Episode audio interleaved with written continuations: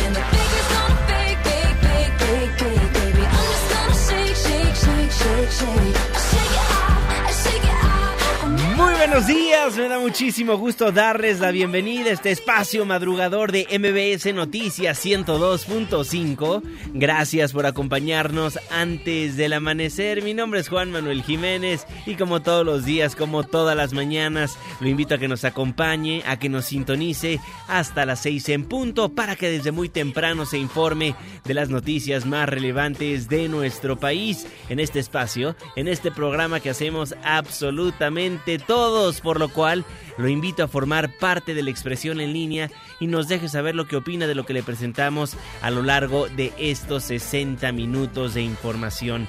En Twitter e Instagram me encuentra como arroba Juanma Pregunta, Facebook Juan Manuel Jiménez, teléfonos en cabina 5166 1025.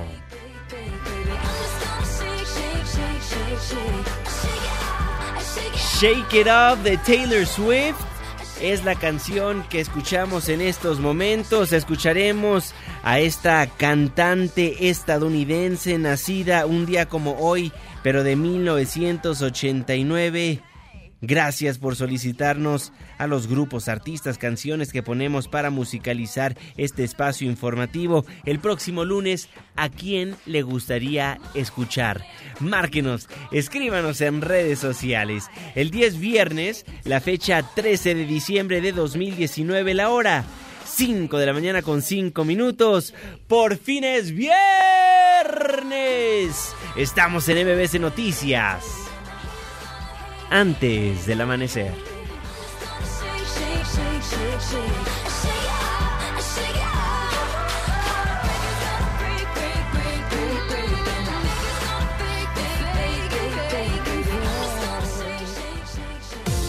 ¿De quién es el santo?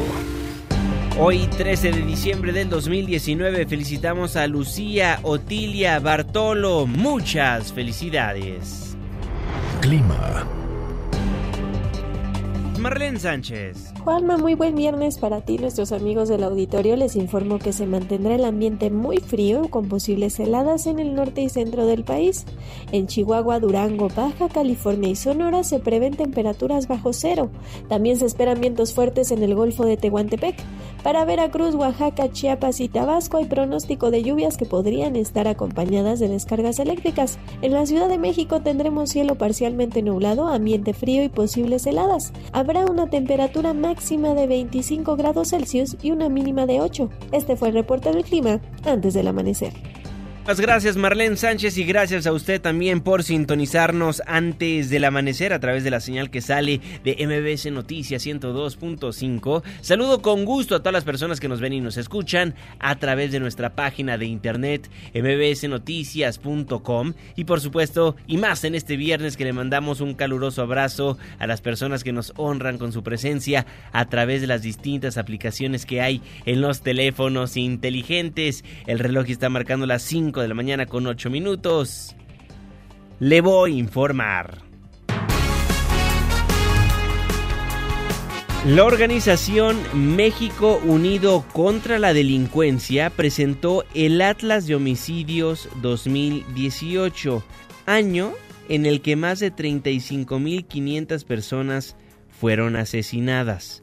El investigador Carlos Galindo explicó que el informe que elabora el Secretariado Ejecutivo del Sistema Nacional de Seguridad Pública no sirve para medir el impacto de violencia homicida en nuestro país, esto debido a que carece de una metodología. Desde que nacieron los datos de incidencia delictiva en el 2010, sabemos que son de bajísima calidad. Por eso no lo usamos, porque tienen una calidad muy muy baja los datos de incidencia delictiva desde hace un chorro de años. Con el secretariado, desde el año 2010 jamás publicaron una metodología. Y pasó un sexenio y pasó el otro y nunca se publicaron las metodologías de la incidencia delictiva. Son datos de bajísima, bajísima calidad que hay que mejorar. Respecto al sistema estadístico que va a implementar la Conferencia Nacional de Procuración de Justicia, el académico aseveró que este no funcionará si tampoco cuenta con la metodología adecuada.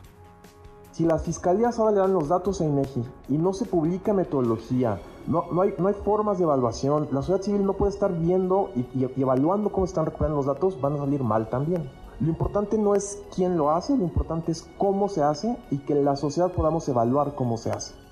Importante lo que da a conocer Carlos Galindo, este investigador de la organización México Unido contra la Delincuencia, porque siempre le damos a conocer nosotros las mismas cifras que nos da a conocer la autoridad a través del Secretariado Ejecutivo del Sistema Nacional de Seguridad Pública para darle a conocer las cifras de la incidencia delictiva en nuestro país. Específicamente nos basamos en el impacto de violencia homicida, es decir, el Atlas de Homicidios 2018 en el caso de este estudio en particular. Son las cifras que le damos a conocer para medir la incidencia delictiva año con año. Por ejemplo, los números arrojan que el año que está por concluir, que este 2019, ha sido el año más violento en la historia de nuestro país. Son las 5 de la mañana con 10 minutos.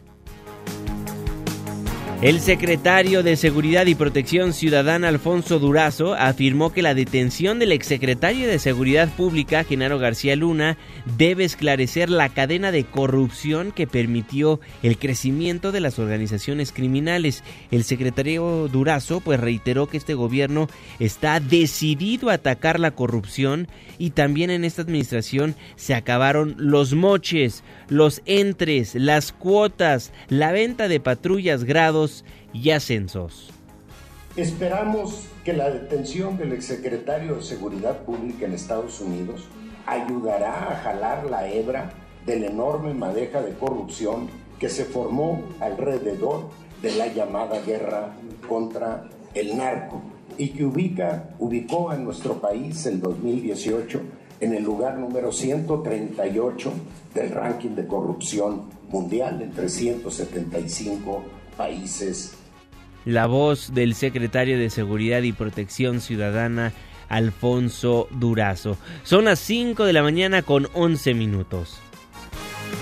Y ayer le dábamos a conocer que el ministro presidente, que Arturo Saldívar,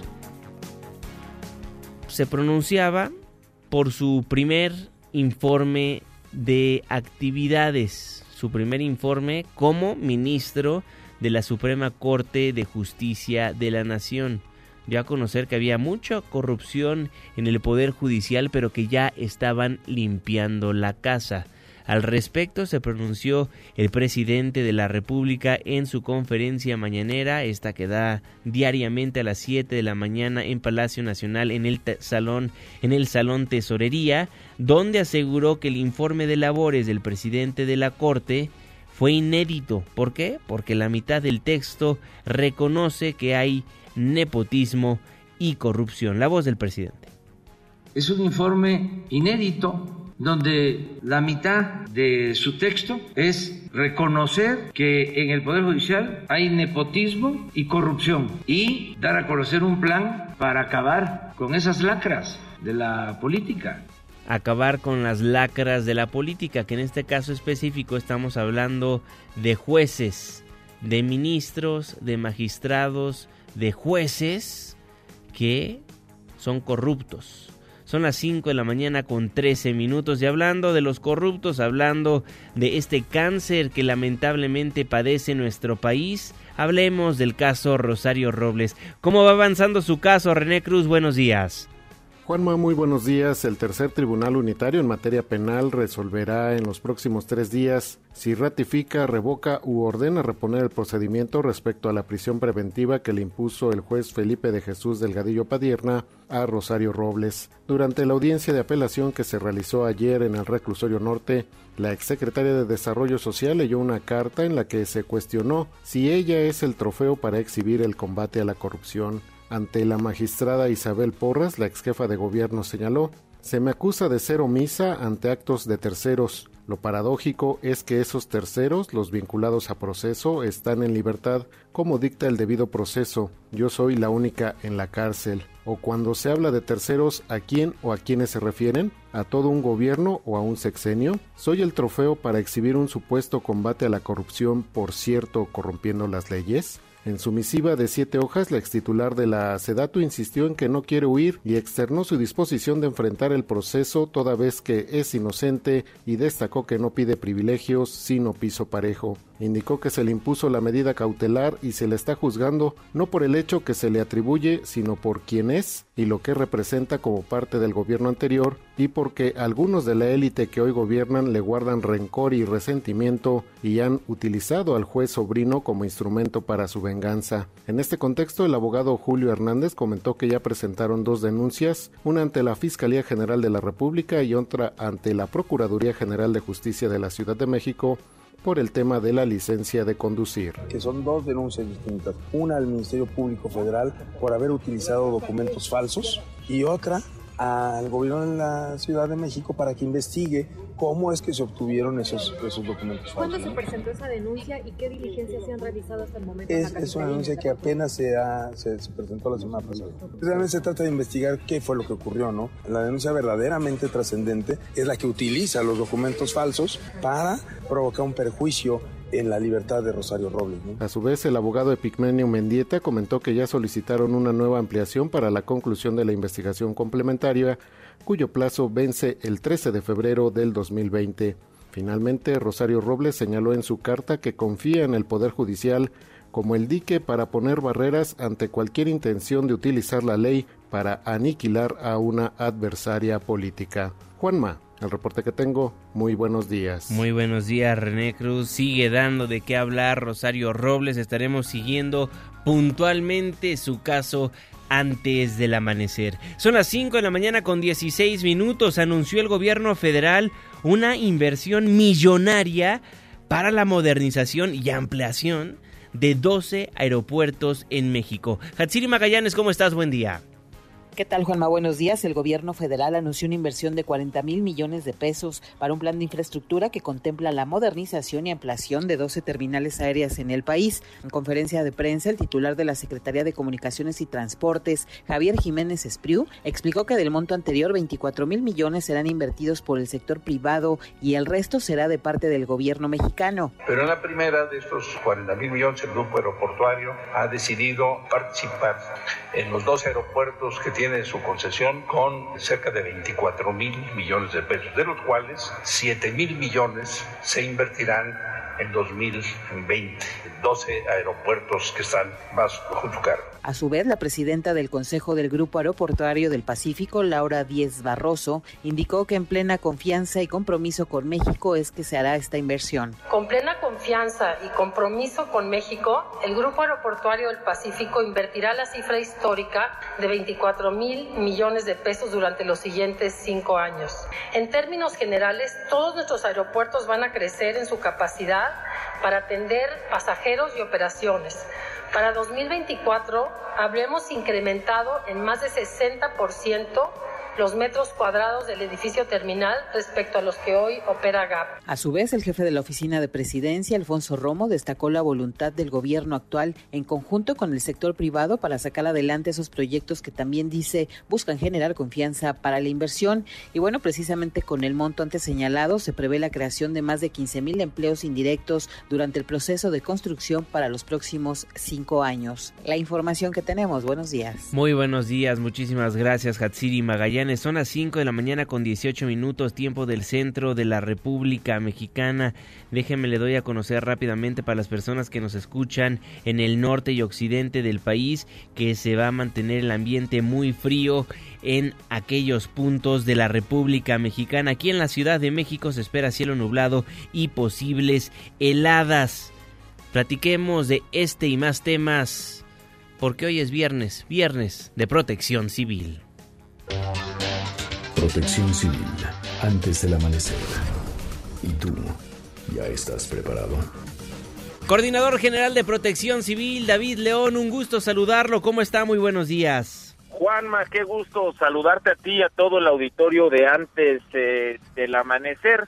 Eh, días muy importantes en las festividades de nuestro país, el 12 de diciembre, Juanma, tú lo has constatado, una de las fechas más importantes para los eh, mexicanos y en torno a ello se genera este extraordinario operativo Basílica con una gran eh, experiencia, eficiencia, capacidad, eh, principalmente de los funcionarios, de los servidores públicos del gobierno de la Ciudad de México, la doctora Claudia, la licenciada Rosa Isela, todo el equipo de sus dependencias, lo que permitió, Juanma, atender a cerca de 11 millones de, feligreses que vinieron de distintos puntos de la República Mexicana, ya sea caminando, en bicicleta, en transporte público, en motocicletas, llegaron a nuestra eh, ciudad justamente a visitar a la Virgen eh, de Guadalupe. En el último censo que tenemos, 10.9 millones de personas visitaron el atrio y las, los alrededores de la Basílica eh, de Guadalupe, más de 8 mil atenciones o consultas médicas eh, se brindaron. Desafortunadamente una persona eh, falleció, perdió la vida por causas naturales, un hombre de 75 años, eh, proveniente del estado de Puebla, 21 traslados hospitalarios, Juana, 132 personas extraviadas, de las cuales 131 fueron localizadas y estamos en proceso de localizar una más. Más de 700 toneladas de basura que, como tú bien sabes, son recogidas, son atendidas por más de 1.300 servidores públicos del servicio de limpia de nuestra ciudad que permiten que nuestras calles eh, vuelvan a la normalidad después del paso de estas eh, cerca de 11 millones de personas. Más de 300 mil personas eh, fueron albergadas ya sea en tiendas de campaña o en algunos otros inmuebles y más de 5 mil tiendas de campaña fueron contabilizadas en el atrio de la Basílica de Guadalupe. Decirte, Juana, que esto demuestra dos cosas. Uno, que las autoridades en coordinación con los gobiernos eh, municipales, con los gobiernos estatales, por supuesto con eh, la participación de las instituciones del gobierno de México, podemos hacer frente a estos grandes eventos eh, masivos con una gran eficiencia. Y en segundo lugar, el gran comportamiento, Juanma, hay que decirlo, tanto de los ciudadanos por un lado como de los peregrinos, que los ciudadanos de que rutinariamente compartimos esta ciudad, entendemos el cambio de dinámica ante la visita de tantos feligreses y que también el comportamiento de estos peregrinos es un comportamiento responsable. Cerramos de muy buena forma este operativo Basílica. Si me permites, Juanma, concluir, decirte 25 mil o 23 sismos en lo que va del año. Estamos eh, cerrando el año eh, por arriba de esta cifra de 25 mil sismos. El día de ayer solamente 50, el de mayor magnitud un 4.8 en San Felipe, Baja California. Y estos son recordatorios de que estamos en un país de alta sismicidad, de que va a temblar. No sabemos eh, cuándo ni en qué magnitud, pero continuarán los sismos y por ello nosotros tenemos que estar. Coordinador, muchísimas gracias. Nunca había visto un operativo, regresando al tema de la Basílica de Guadalupe, este operativo que realizaron tanto autoridades locales como federales. Nunca había visto esa coordinación entre el gobierno federal con el estatal. Se compaginaron muy bien, ¿no, coordinador? Pues la verdad es que tenemos eh, un, eh, un trabajo en equipo, particularmente con la Ciudad de México. Juanma, tú has podido constatarlo. Eh, extraordinario equipo el de la doctora Claudia, pero con cualquier otro estado, Juanma, también, tú has visto en el interior de la República, pues que el equipo de protección civil es el equipo del municipio, del estado y de la federación, y juntos tratamos de salvaguardar a las familias justamente como un solo equipo, el equipo de protección civil, y de eso nos sentimos muy contentos. La verdad sí me impresionó porque no pensé que iba a estar tan organizado y más cuando dieron a conocer la primera cifra de que esperaban de que llegaran 10 millones de feligreses, de fieles a la Basílica de Guadalupe, pues muy bien el operativo. Y ya vi que usted corrió los 17.3 kilómetros. Tratamos de matar dos pájaros de un tiro, Juanma, este, supervisar y compartir eh, el trabajo con nuestros compañeros, eh, corriendo esta ruta desde Coyoacán eh, por eje central, calzada de los misterios hasta la Basílica de Guadalupe y, por supuesto hacer un poco de deporte y por qué no fortalecer la fe, querido Juanma. Excelente. Querido coordinador, muchísimas gracias, nos escuchamos el lunes. Que tengas muy bonito fin de semana, Juanma, tú y todos los amigos de Antes del Amanecer. Igualmente, David León, el coordinador nacional de protección civil Antes del Amanecer. Son las 5 de la mañana con 23 minutos. Ya es viernes, y es viernes de alegrarnos, de ponernos de buenas, porque el faraón es la persona que nos hace sonreír. Producción, despiértenme al faraón. Despertando al faraón.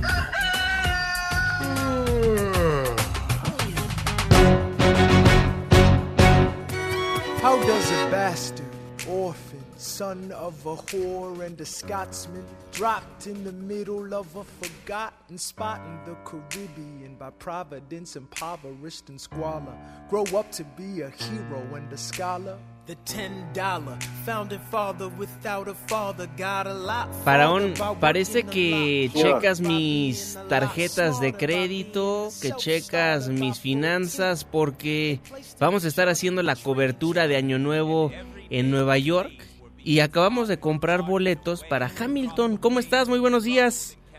Mira qué, afortunado. Ahí luego dicen que es uno fifí, pero creo que por allá este, por, allá cantan los pájaros más fuerte, ¿no?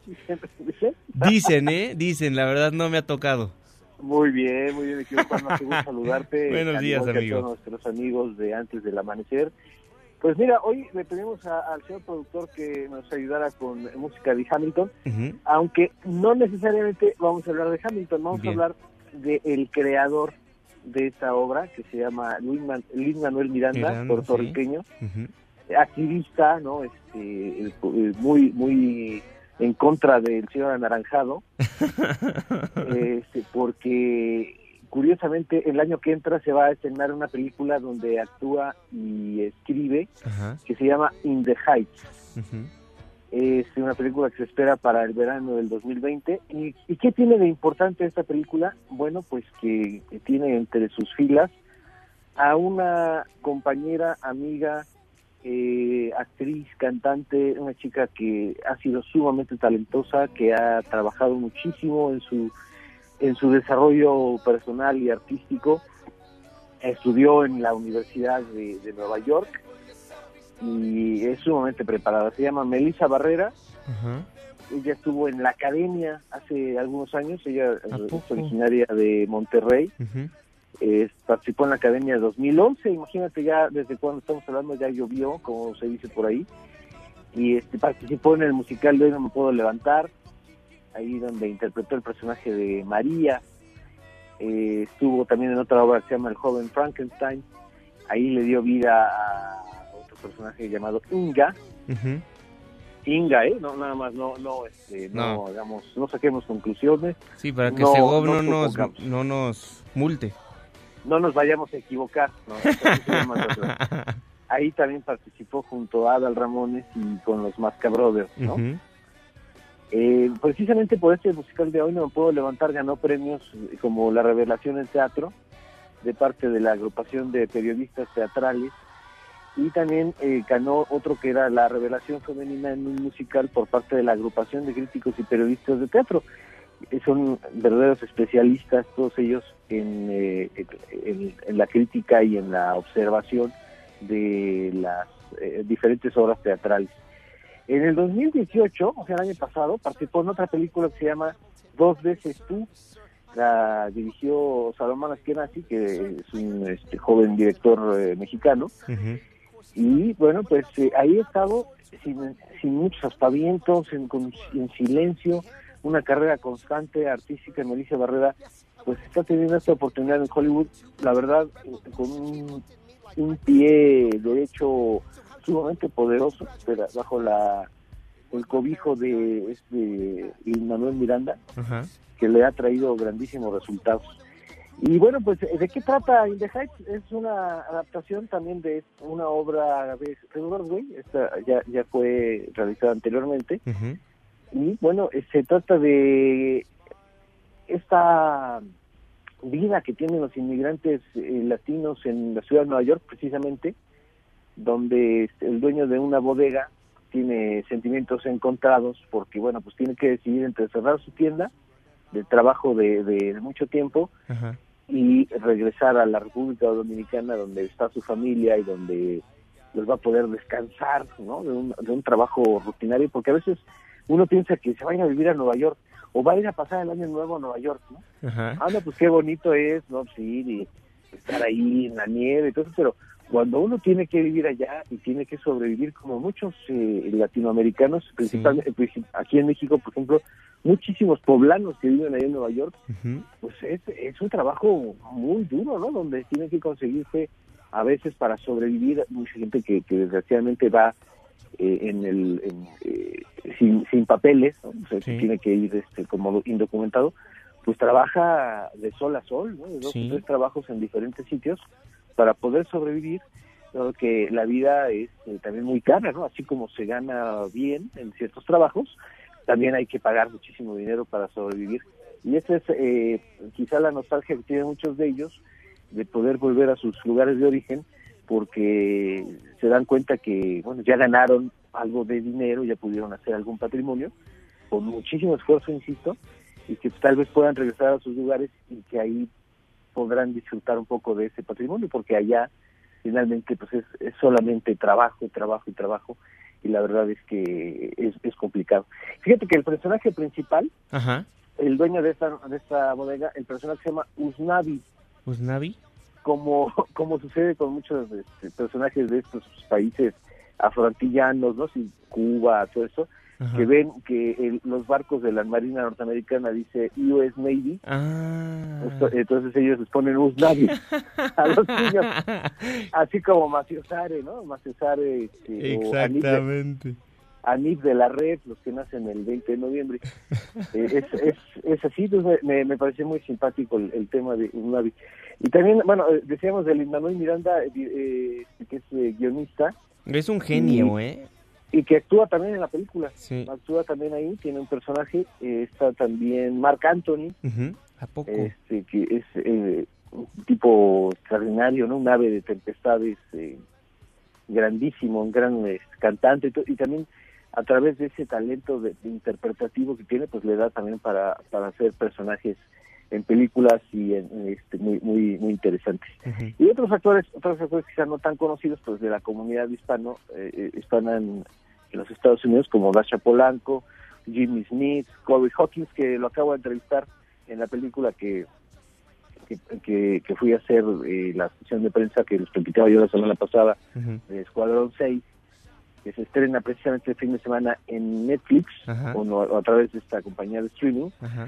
Y está también Anthony Ramos y bueno pues evidentemente lo decíamos Melissa Barrera que está que no cree en nadie en esta pues en esta industria norteamericana de Hollywood la- en el cine que próximamente seguramente la vamos a estar viendo como una figura eh, joven latina en grandísimos y altísimos niveles Esperemos así sea. Farón, ¿cómo te fue en Brasil, eh? Presúmenos.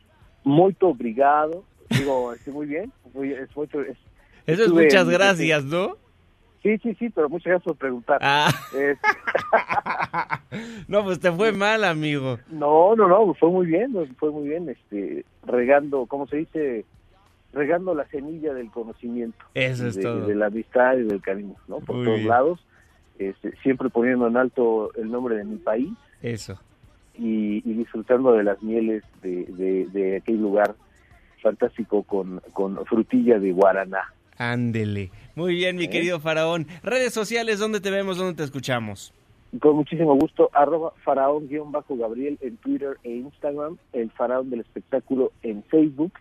Y vamos a estar en, en los diferentes espacios de Azteca Noticias el fin de semana, como hecho sábado con Carolina Rocha y también en ADN 40 con Alejandro Broft y eh, desde luego en ADN 40 News o ADN 40 News, donde Oh vamos a hablar de otra película, de otra película que se llama Bombshell Bien. con Charlize Theron y, y, este, que tiene grandísimas posibilidades de ganar eh, algunas estatuillas doradas que después vamos a estar platicando ya de esas de esas cosas porque ya hay nominados de, de premios de, de Globos de Oro del sindicato de actores que recordemos eh, eso va marcando la tendencia de los diferentes nominados y ganadores del Oscar que vamos a vamos a estar platicando Muy bien, pues estaremos al pendiente de tus redes sociales y de tus participaciones en Azteca Noticias ya de N40. Mi querido Pharaoh, muchísimas gracias, muy buenos días.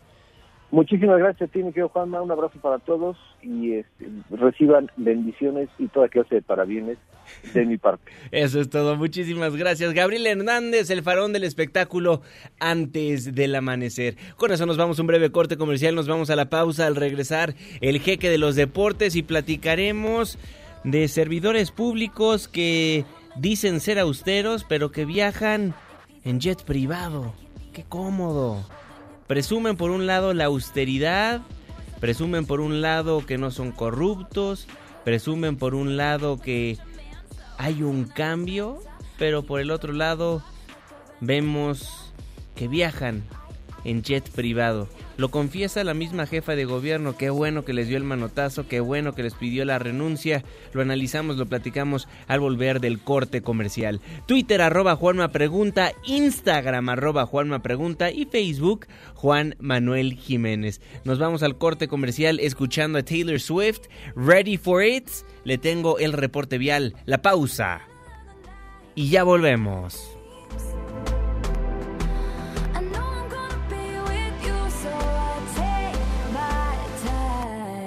Antes del amanecer, con Juan Manuel Jiménez. Juan Manuel Jiménez. Continuamos.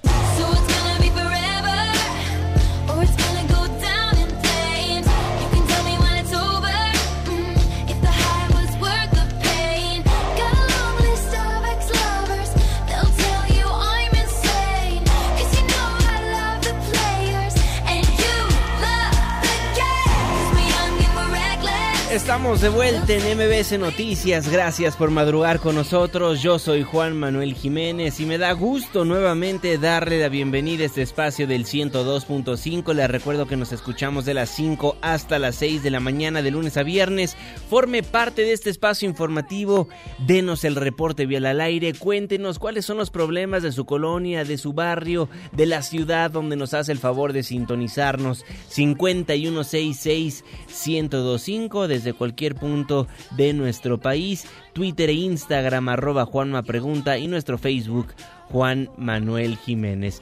El reloj está marcando 38 minutos después de la hora. El jeque de los deportes, Luis Enrique Alfonso, ¿cómo estás mi querido amigo? Muy buenos días. Deportes con Luis Enrique Alfonso. Mi querido Juanma, amigos de antes del amanecer, las Chivas, Juanma, tienen otro refuerzo. ¿De dónde sacan tanta plata este equipo tapatío? Bueno, el asunto es que Víctor Guzmán fue presentado oficialmente como sexto refuerzo del rebaño para el próximo torneo, el apodado Pocho. eh, surgió de la cantera, recordemos, no debutó, se fue a Pachuca.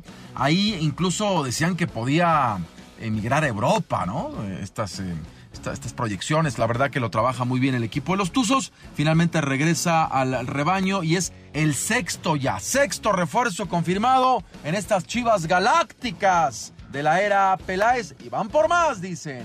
Los que andan, pues, bastantes pobrecitos, con todo respeto para los tres refuerzos que han llevado, son los Pumas. Jerónimo Rodríguez, un canterano que andaba ahí, pues, eh, digamos que comiendo churros en, España, en el Real Oviedo, un equipo de segunda división, que ya sabemos que, eh, que es eh, propietario, eh, un, empresario mexicano, y, realmente regresa sin pena ni gloria, ¿no? Otro más que, que va a estar es Sebastián Saucedo, un mediocampista de 22 años del Real Salt Lake, también, con todo respeto, pero para lo que Pumas tenía acostumbrado, no, no.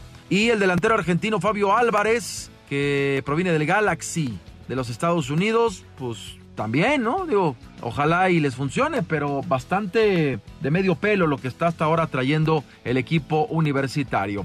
El Atlas, Juanma, pagó su apuesta a las Chivas, eh, apostaron los directivos una ambulancia. Y Alejandro Iragorri, quien es presidente del grupo Orleji, lo hizo efectivo eh, ante Amaury Vergara, quien es el presidente de las Chivas, en Tolotlán, Jalisco.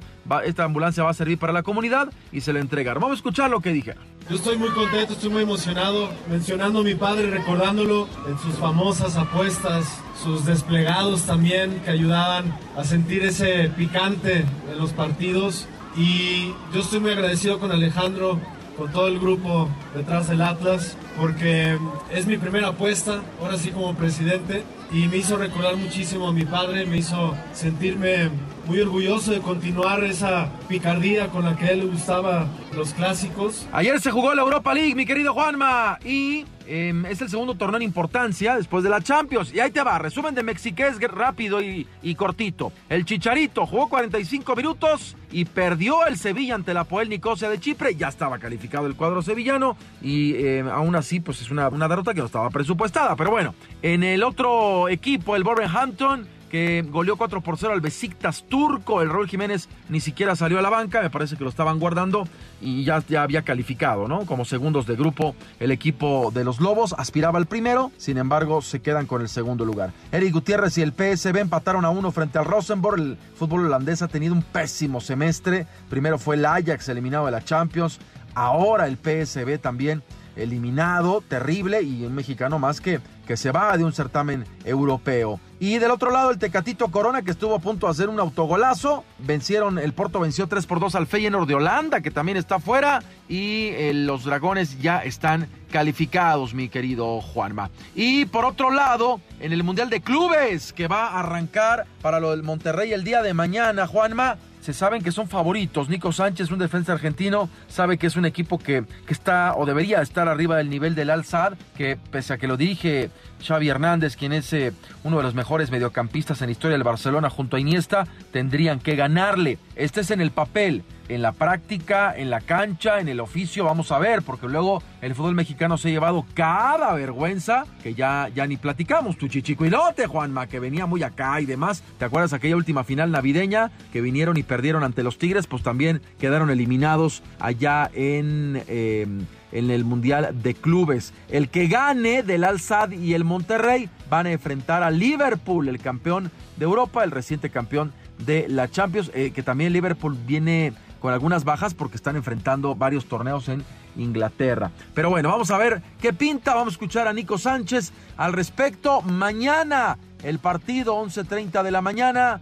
El Monterrey contra el Al Sadd desde Qatar, un estadio ahí bastante pequeñito, ¿no? Pero bueno, ahí van a jugar y Monterrey con la obligación de ganar. Escuchamos. La presión es nuestra, los favoritos somos nosotros. Ayer eran, ellos y si, Dios quiere y pasamos, será de Liverpool después. Como te dije recién, nosotros tenemos que jugar con el rival más difícil que somos nosotros. Tenemos que intentar hacer lo mismo que hacemos en la Liga Mexicana, jugar con intensidad, jugar como un equipo muy ofensivo y creemos que es la manera para, para poder lastimarlos. Ahí está la información, mi querido Juanma. Ya es viernes, vamos a tirarnos un ratito más en Hechos AM y después me paso a retirar para que el día lunes nos escuchemos. Todavía vamos a estar chambeando, Juanma. Tú también chambeas los sábados, no te hagas. En, ADN, ahí vamos a estar también en Hecho Sábado y pegándole a la narración del fútbol español. Así que, por lo pronto, buen fin de semana a todos los que puedan descansar. Ya inició el maratón Guadalupe Reyes, así que chupen con, con discreción, con responsabilidad. Eh, si van a, van a entrar en los alcolines, Juanma, por favor, que no manejen. No queremos una tragedia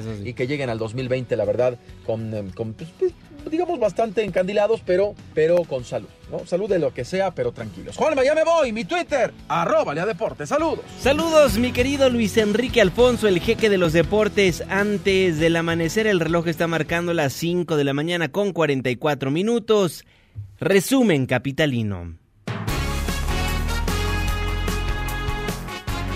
Ya nos lo adelantaba el Coordinador Nacional de Protección Civil, pero autoridades capitalinas calificaron como un éxito el operativo Basílica 2019 después de haber recibido casi 11 millones de peregrinos durante los primeros 12 días de diciembre. La jefa de gobierno Claudia Sheinbaum informó que el saldo de la celebración religiosa fue blanco y solo se registró un deceso de un creyente originario de Puebla a causa de un infarto. Pero es muy importante destacar que fueron 10.9 millones de personas en cuatro días, desde el 1 hasta el 12 en 12 días, pero se concentran principalmente en dos o tres días y que realmente el saldo es blanco. Hubo solamente un fallecimiento por una persona con un infarto que fue atendida, hubo la atención en todo momento. Entonces realmente pues fue un operativo muy exitoso y siempre son bienvenidos y bienvenidas los peregrinos a la Basílica de Guadalupe en nuestra ciudad.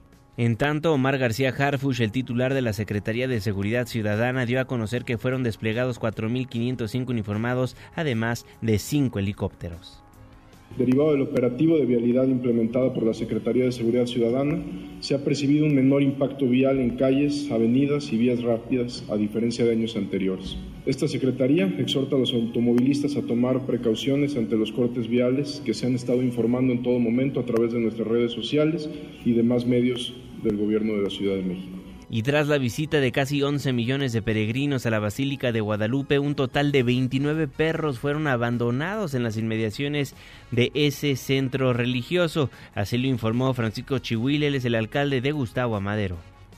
Se hizo toda una campaña, se pusieron lonas, se distribuyeron volantes y se hace todo lo concerniente para poder evitar esta situación, pero hay muchos camiones. Entendemos también que hay veces el perrito se sube y ya cuando llegan a la ciudad se olvidan de él, pero siempre estamos recordando que es importante que las mascotas se cuiden, regresen con los dueños, entonces ha sido parte de, también de la tradición guadalupana.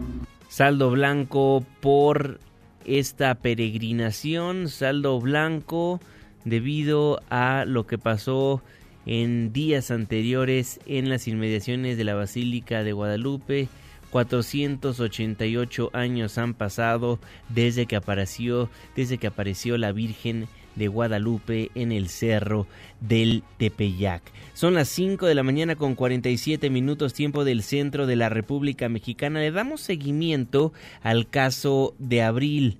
Esta mujer que fue agredida por su entonces pareja la despertó a batazos, le pegó en la cabeza con un bat de béisbol, lo denunció, se divorció y cayó en la cárcel este señor lo dejan libre los jueces y días después matan a Abril. Tras la huida de la expareja de ella, las autoridades capitalinas aseguraron que mantienen labores de inteligencia para aclarar el asesinato. Adrián Jiménez, buen día.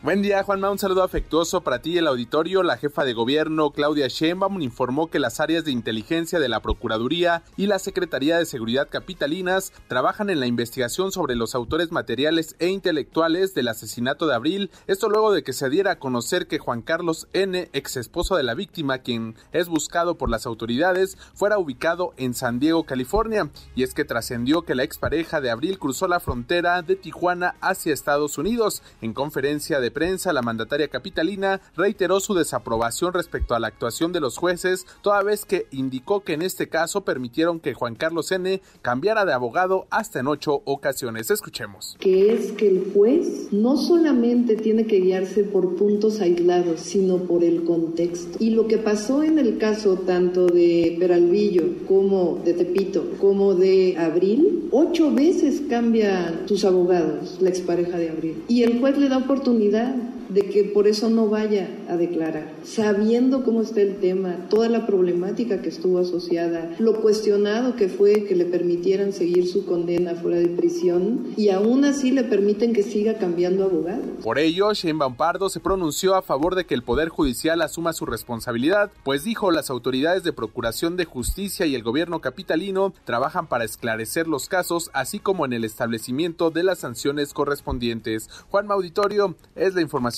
Buenos días. Muy buenos días, Adrián Jiménez. Vaya caso matan a Abril, matan a esta mujer que denunció abuso por parte de su expareja. Dejan libre a este señor, a Juan Carlos García, y huye del país. Ya la titular de la Procuraduría General de Justicia, Ernestina Godoy, aseguró que existen pistas concretas para capturar a Juan Carlos García.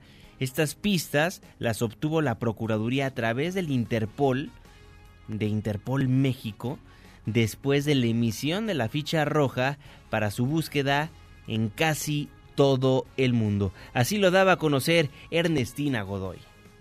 Esperemos detener, sí, ya. Procuradora, ayer se, pues, se generó, digamos, esa ola de, de, desinformación por una publicación que yo creo que no obedece a la realidad. ¿De qué? Por eso es que recurrimos a usted y preguntarle uh -huh. si hay pistas concretas para su detención. Sí. Si hay pistas concretas. Y esto podría Muy concretas. ya pronto. Espero que en estos días. En estos días esperemos hay información al respecto porque ese hombre mató a una mujer. Diez mujeres son asesinadas diariamente en la República Mexicana y muchos de los casos, la gran mayoría, quedan en la impunidad. Esperemos este sea la excepción.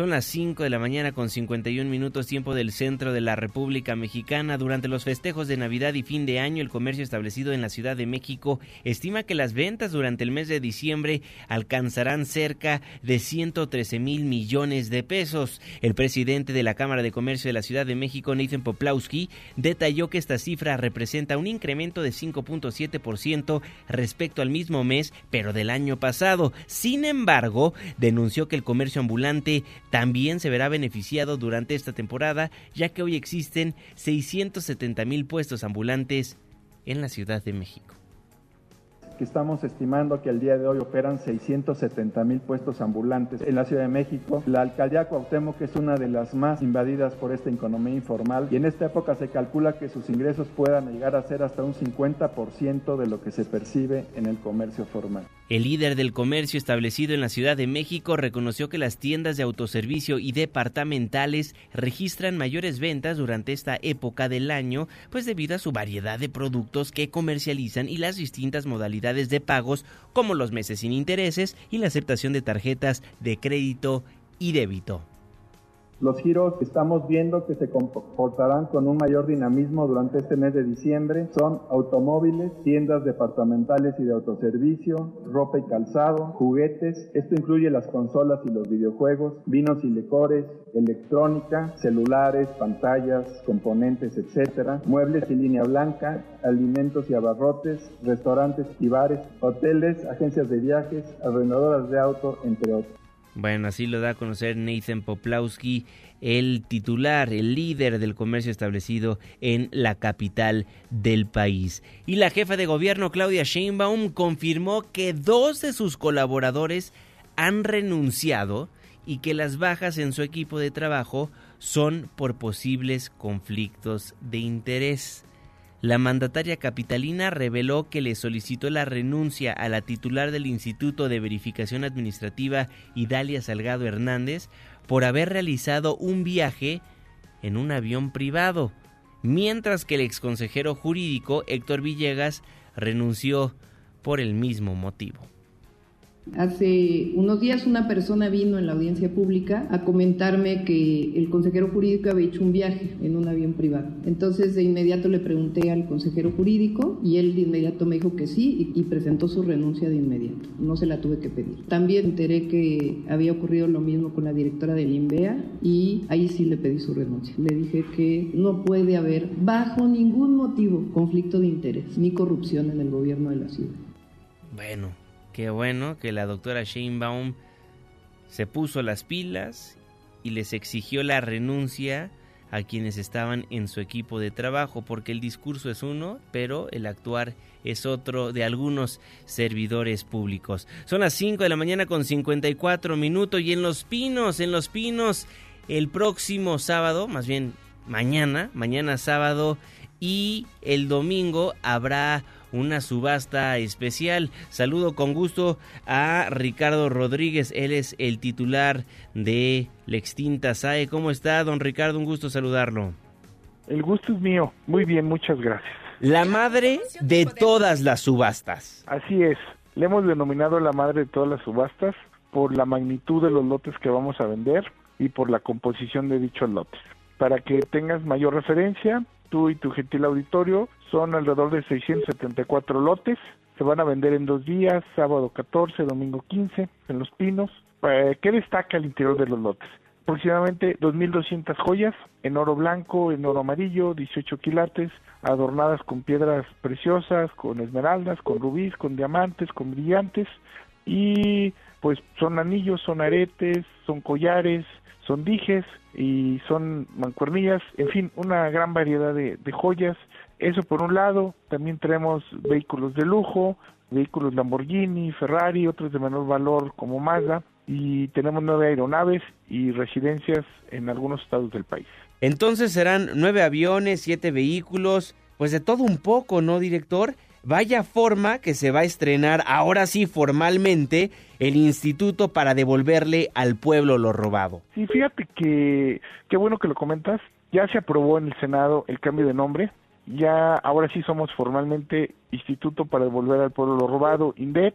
Y bueno, pues estamos de manteles largos y queremos cerrar con broche de oro y que coincide con esta aprobación de, de la modificación al nombre. Don Ricardo, y lo más importante, ¿a dónde irán los recursos que se recauden este fin de semana? Yo creo que ese es el punto más importante de nuestra subasta y se van a causas eh, justas, a causas con sentido social. En particular, se van a municipios del estado de Nayarit y de Guanajuato, el municipio de Perja en Guanajuato y de la Camino de la Yesca en Nayarit. Se va a rehabilitación, pavimentación y mejora de dichos caminos. Pues lo reitero, vaya forma en que van a estrenar este instituto ya formalmente, como bien lo acabamos de mencionar, el instituto para devolverle al pueblo lo robado. Don Ricardo, muchísimas gracias y si me lo permite, la siguiente semana nos enlazamos para que nos cuente los resultados de la subasta de este fin de semana. Con todo gusto, pues nada más, y si me lo permite cerrar, haciendo un atento llamado a la ciudadanía que nos acompañe, que participe, puede participar con 100 pesos,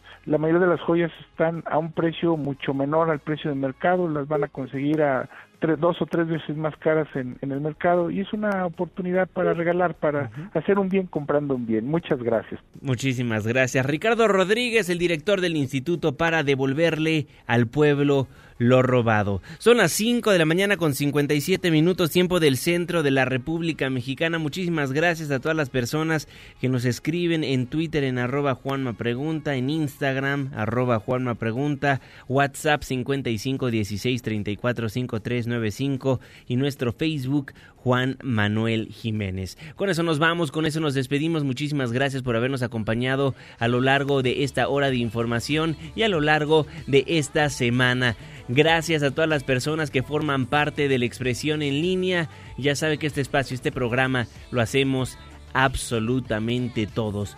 Dejamos el 102.5, pero pero nos pasamos al 104.9 en Exa FM. Le tengo un resumen de noticias cada hora a la hora hasta las 10 de la mañana y después nos vemos en la televisión en punto de las 7 de la noche en tu ciudad en tiempo real a través de la pantalla de ADN 40, el canal informativo más visto de México. Escucha Style de Taylor Swift porque un día como hoy pero de 1989 nacía esta talentosa cantante, compositora, productora, filántropa y actriz estadounidense Taylor Allison Swift nació en Reading, Pennsylvania, el 13 de diciembre de 1989. A nombre de este gran equipo de trabajo, se despide de ustedes su servidor y amigo Juan Manuel Jiménez. Que pase un excelente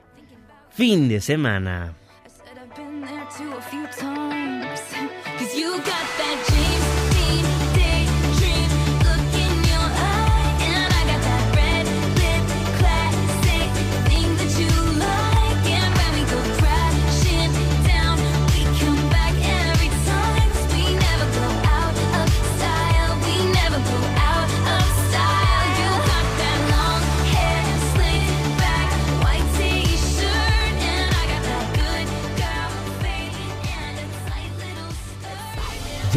Así sale el sol. Nos escuchamos el próximo lunes en punto de las 5 de la mañana, antes del amanecer.